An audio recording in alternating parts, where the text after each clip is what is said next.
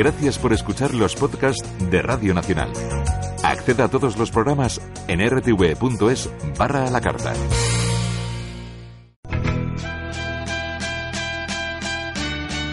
La terapia con Elena Calvo.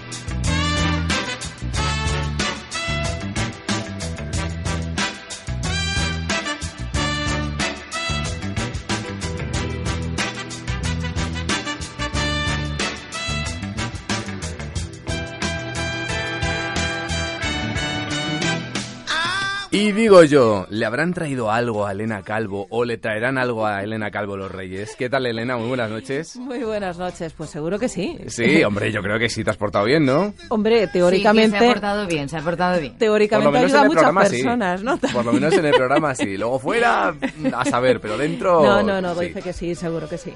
Bueno, pues hoy, por supuesto, es la noche de la ilusión para los niños del mundo, en concreto los niños de España, y precisamente hoy en el Canto del Grillo, en esta noche Esta madrugada del 6 de enero, queremos hablar de la ilusión, porque habitualmente se habla de ella, pero no viene mal, por ejemplo, definirla. ¿Qué es la ilusión, Elena? Sí, vamos a ver. La ilusión es, lo primero que tenemos que saber es que es un estado emocional, en el cual se combinan dos aspectos. Primero, el deseo de algo, y la creencia de que lo puedo conseguir, porque si no, pues no, no es lo mismo. Son ese estado que, que, te da la vida, ¿no? Dicen que realmente es la gasolina, esas ganas de vivir, esas ganas de, de hacer cosas incluso que te ayudan, te, te promueven hacia un cambio normalmente incluso positivo, ¿no? O sea que es realmente es fantástico sentirte con, con, ilusión porque te saca muchas veces de esos estados en los que estamos de rutina, de agotamiento. No tenemos por qué tener ilusión siempre, en todo momento, sería agotador. Claro. O sea, imaginaros, o sea, es que es un desgaste, es que cansa. Y, y, además es como una secuencia de, de acciones, como tener la posibilidad de, de, soñar, de tener tus propios proyectos, de idearlos, de seguirlos, incluso en las situaciones en las que se complica. Es decir, básicamente es esto, es ese impulso hacia la vida. Uh -huh. Pero, por ejemplo, se me está ocurriendo, ¿la ilusión es lo mismo que la motivación? Porque, bueno, parecen algo parece, parecido. Parece, parece, ¿eh? pero hay una pequeña diferencia. Es casi, casi lo mismo. Pero yo puedo estar mm, motivada hacia algo, a conseguir, Mm. no sé, sacarme el carnet de conducir, pero no estoy ilusionada. Ya. Porque me lo piden para el trabajo. No sé, imaginaros. O puedo estar ilusionada por algo y sí necesito estar motivada porque si no, no lo alcanzo. La, la ilusión es una automotivación, ¿vale? ¿Esa es su función? Eh, La, la función es más bien otra. La función de la ilusión es ayudarte a que todos los sueños que tú tengas, a que todos los objetivos, todas tus expectativas empiecen a cobrar un poquito de forma. Es, es lo que es lo que decía, ¿no? La gasolina realmente de los objetivos.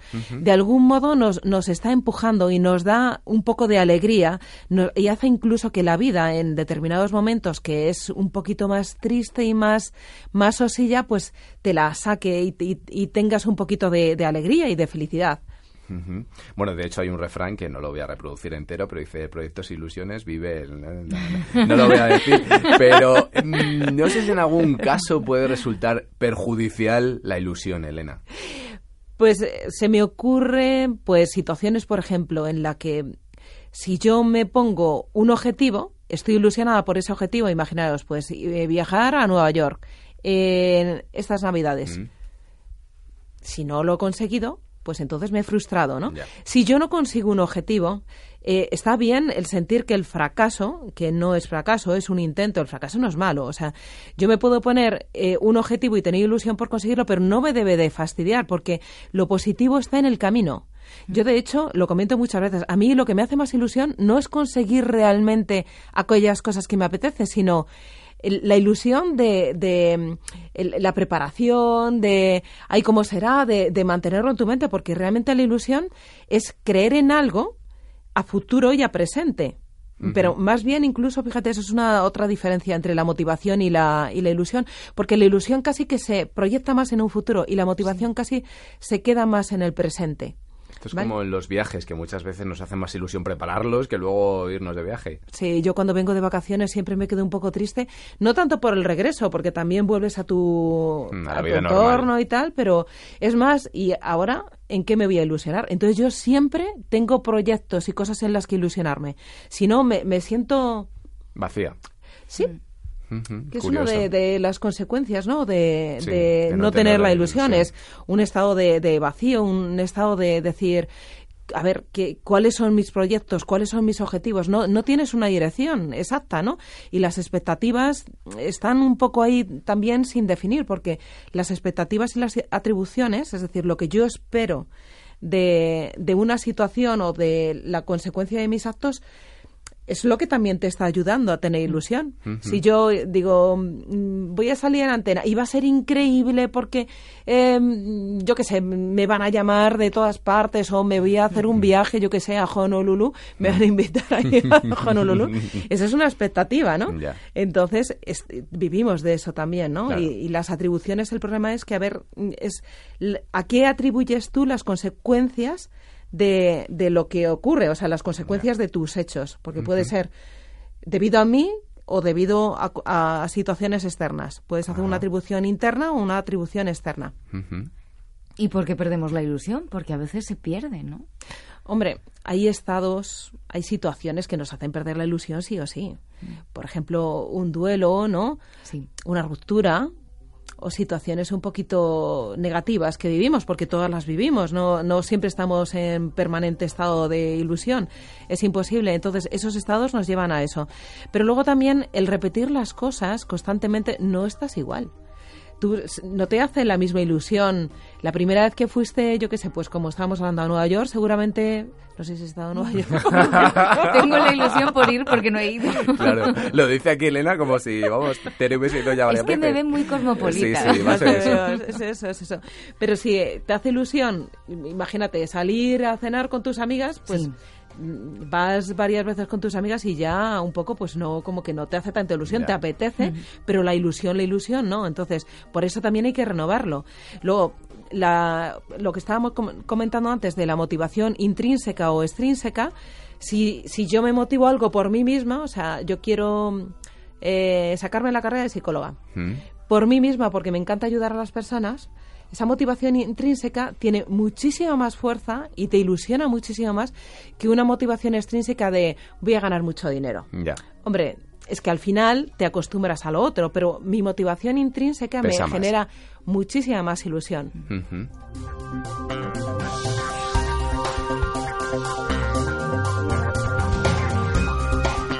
Y por cierto, ¿la ilusión se hace o se nace con ella? A ver. A ver, ya me gustaría a mí que... la pregunta, la pregunta del millón. Estaría fenomenal, ¿verdad? Que, hicieran clases o algún curso para cómo generar la ilusión, ¿no? Y cómo, cómo mantenerla.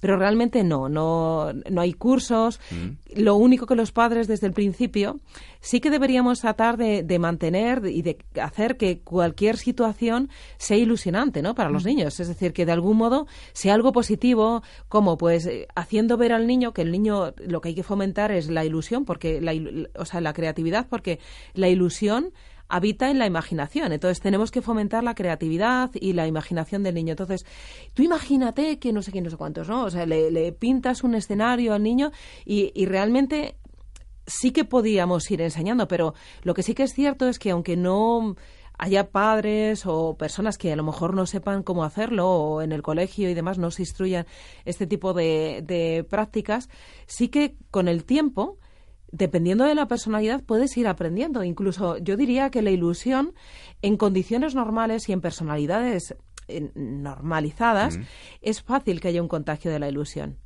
Anda. Si tenemos en un entorno así con ilusión, a uno se le pega. El contagio emocional existe, para lo negativo y para lo positivo. Desde luego, claro que sí. Es muy importante tener ilusión en la vida y tener un ambiente en el que la haya. Básicamente. ¿Y cómo se recupera la ilusión una vez que se pierde? Pues vamos a ver, de, de diferentes maneras.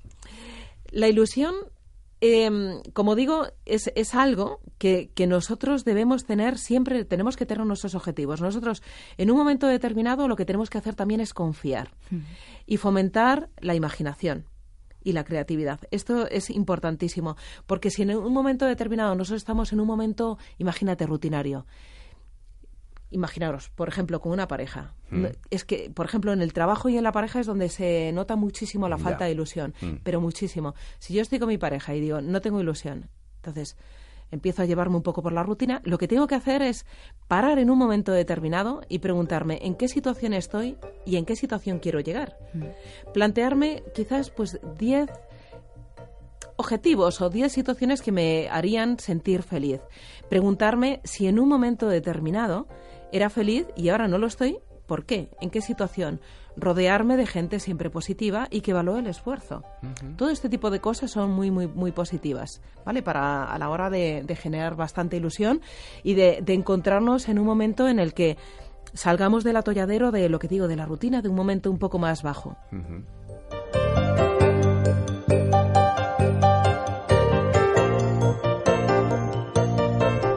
Lo has dicho anteriormente, lo importante que es la ilusión en los niños, pero ¿por qué algunos padres no quieren fomentar esa ilusión, por ejemplo, de los Reyes Magos? Bueno, pues por muchos motivos, por motivos prácticos y por miedos. A ver, yo el otro día hablaba con un padre y me decía, a ver, es que me parece una tontería. Porque realmente, si te tengo que decir, tengo que fomentar una ilusión ahora para luego decirte que no, pues entonces tampoco tiene demasiado sentido. Pero es muchísimo mejor eh, desilusionarte por algo que, que, que estás ilusionado que no tener ilusión nunca, ¿no? Ya. Además, Mm. para los niños, lo que no tienen en cuenta los padres es que los niños necesitan, no, no- ellos no tienen una experiencia anterior ni una capacidad cognitiva para saber lo que existe ni lo que no. Y, y no nos olvidemos que, que la ilusión se trata de, de crear cosas que no sabes si ni siquiera van a existir. O sea, ni siquiera sabes si van a tener una recompensa, es algo que tú creas en tu mente. Entonces, está muy bien que los niños, en un momento dado, los, los padres le, le estemos inculcando una idea de, de ilusionarse, pero ya no solamente con los Reyes Magos, Ya. con el ratoncito Pérez, con las tortugas ninja o con cualquiera de los Bueno, dibujos todos sabemos que ¿no? cuando luego sabemos la verdad, conocemos la verdad, Hombre, es un pues es una decepción tremenda, es un palo muy gordo, pero lo que tú dices, y el tiempo que has estado disfrutando, eso no te, te lo quita ya nadie. Pero es como cualquier otra frustración. Tenemos que entender que a los niños lo que estamos haciendo es enseñarles a enfrentarse a la vida. Y esto es una, una situación más de la vida, ¿no? ¿Cuántas frustraciones vas a sentir en tu vida? ¿O cuántas situaciones te van a decir, no, no, perdona?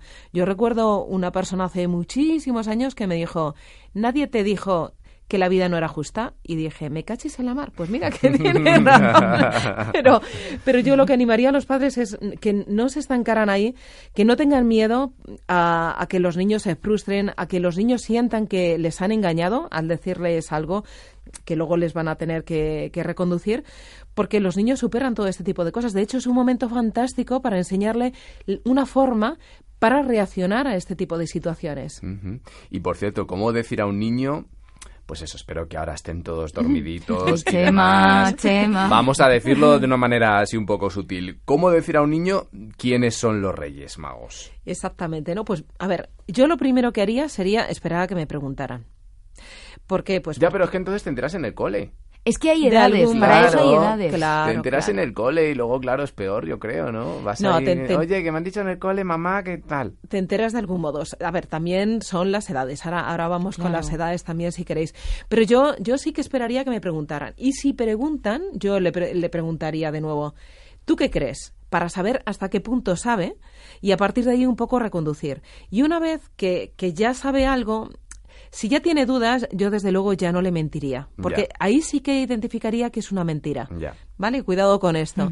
Y por supuesto, en función de la edad, que normalmente yo diría que están aproximadamente entre los 6 7 años, es cuando ya empiezan a estar ellos preparados. preguntas. Preparados para, entenderlo. Porque si no, hasta los cuatro años no, ellos no saben la diferencia Ya. muy bien de lo, ellos solamente saben lo que es tangible. De cuatro a seis empiezan un poco a estar preparados ya para recibir respuestas. Pero a partir de los seis, seis, siete, a partir de ese momento, sí que eh, es un buen momento ya para decirles. Yo diría a los ocho aproximadamente, depende de lo avanzado que sean los A niños mí me lo Claro. dijeron a los ocho. y depende de con quién se junte. Claro. Es que todo esto le- lo tendríamos que ir viendo. Pero yo, ya una vez que le tengo que decir, si tienen estas edades, lo que diría sería más o menos así, cada uno que le dé un poquito de forma. Es eh, no sacándolo tampoco de la fantasía, ¿de acuerdo? Porque realmente lo que haría sería contarle una especie de cuento, mostrarles que es una tradición hecha un cuento. Y le diría algo así como que los reyes no tenían capacidad suficiente para llevar todos los regalos a los niños, entonces nos han pedido a los papás que hagamos de pajes. Y entonces les ayudamos porque así nosotros los pajes lo que tenemos que hacer es dar regalos a nuestros niños y también con un mensaje de generosidad, que es lo que tenemos que tener en cuenta, los valores que queremos inculcar, decirles que incluso hacemos de paje a niños que sus papás no pueden hacerlo.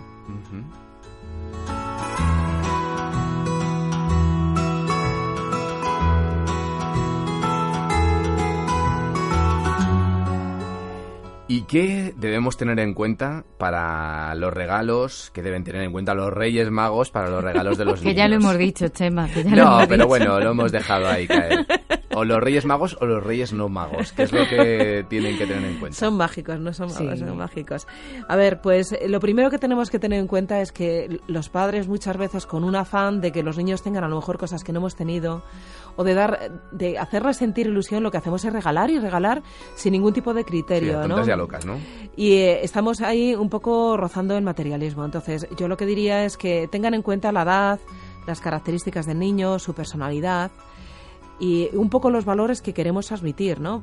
Los, los juguetes no deben ser demasiados deben ir dándose, de hecho, un poco en, en, en, dosis, ¿no? Por ejemplo, mi hijo cumple los años el día 10 de enero más Papá Noel, más los Reyes, imaginaos, o sea, Eso es un trauma porque en mi familia ocurre en dos casos. Sí. es tremendo. cumplen muy cerca de los Reyes, sí. Entonces de lo que se trata es ir, yo lo que hago es ir, si se lo tengo que dar, se lo doy, pero luego se los voy recogiendo y se los voy a ir esparciendo un poco a lo largo de, de todo el tiempo. Pero yo lo que diría es que a partir a ver, hasta los dos años los juguetes deberían ir en la línea de que fomenten las sensaciones y los sentidos y que fomenten también el movimiento, o sea, eh, corre, corre, pasillos, eh, cositas que hagan ruidos y vistosas de colores. De los cuatro a los seis yo diría que tendrían que ser un poco que fomenten la imaginación y la creatividad y faciliten la expresión. Entonces, cosas de construcciones, por ejemplo, rompecabezas, pizarras, y ya luego, pues digamos, de los 7 a los 10 años, pues tendrían que ser cosas que fomenten más eh, lo que es el razonamiento, la memoria. ¿Vale? Y lo que es el intercambio con los niños, con otros niños, para jugar cosas, pues, no sé, balones, eh, poco más en esta línea. Y a partir de los 11, pues cosas que sean de retos. Lo que pasa que, claro, hoy en día con las consolas y demás, está bastante. Lo podemos tener con los videojuegos. Aunque yo apuesto más por otro tipo de juegos, no las consolas. Eh, por ejemplo, ¿y qué hacer? Estamos ya terminando la, terapia con Elena Calvo, pero ¿qué hacer si ya he comprado juguetes, mm, demasiados juguetes, o juguetes indebidos? ¿Qué es lo que debemos hacer? Si son indebidos y los he mostrado, pues a lo mejor yo trataría de cambiarlo un poco la a ver cómo lo haces. y pues, pues ilusionando al niño, dando, dando un razonamiento para que el niño se motive más con otras cosas y, o decirle que se ha roto, que los reyes han equivocado, ¿vale? Un poco podía ir en esta línea. Los reyes han equivocado, entonces lo tenemos que devolver. Madre mía, cómo se enteren, que si no el año que viene ya verás tú, aunque los niños eh, controlan más cosas a corto plazo que a largo plazo. Y lo que si no, lo que comento, ¿no? Recogerlos, ir distribuyéndolos. De la, dependiendo de la edad del niño, no es tampoco tan complicado. Bueno, y has dicho, has mencionado esos regalos que son ideales según la edad. Y ya por último, por último, ¿Qué deberíamos aprender los mayores de los niños en este día tan especial? Me imagino que los niños nos trasladan mensajes, una forma de entender el mundo, una forma de entender la realidad, que nosotros hemos ido perdiendo con los años. No sé, ¿qué es lo que deberíamos aprender en un día tan bonito como hoy de los niños? Pues eh, yo diría que la inocencia que tienen. Porque sin duda los adultos ya a lo largo de la vida, como estaba comentando antes, que era uno de los motivos por los que perdíamos la ilusión de tantas decepciones, ¿no? Al final que nos llevamos, es como que no damos la oportunidad a volver a sentir ilusión. Y eso es tremendo. Es como si mm, un amigo te ha decepcionado y tú ya decides no volver a tener ningún amigo. Es absurdo, ¿no? Entonces, abrir un poco la mente y dejarnos un poco contagiar de, de, esa inocencia y de la ilusión que tienen los niños, porque los adultos muchas veces estamos un poquito más escaso de ellos, ¿no? Y entonces, aunque los adultos tengamos los pies sobre la tierra y, y, seamos como mucho más racionales, yo creo que es un día estupendo para, para dejarnos que ellos nos contagien de esa alegría, verles cómo juegan, verles lo ingeniosos que son, verles lo, lo contentos que están y, y disfrutar con ellos, simplemente eso. Y si podemos al- alargarlo un poquito en el tiempo, pues muchísimo mejor. Bueno, pues yo espero que esta noche te deje a ti también mucha ilusión, Elena, que tengas regalos, algún regalo haya caído de los Reyes Magos. Y he tenido muchos en este año, pero seguiré teniendo. Y hijo. por supuesto, bueno, por supuesto a Tere también, pero bueno, Sí, a a ti te lo digo. Y a vosotros, ti, y a vosotros, y a todos los oyentes. Aquí, y por supuesto, todos los mejores deseos para este año que acaba de comenzar. Elena, hasta dentro de muy poquito aquí en el Canto del Grillo. Un Nos beso. escuchamos y vemos prontito.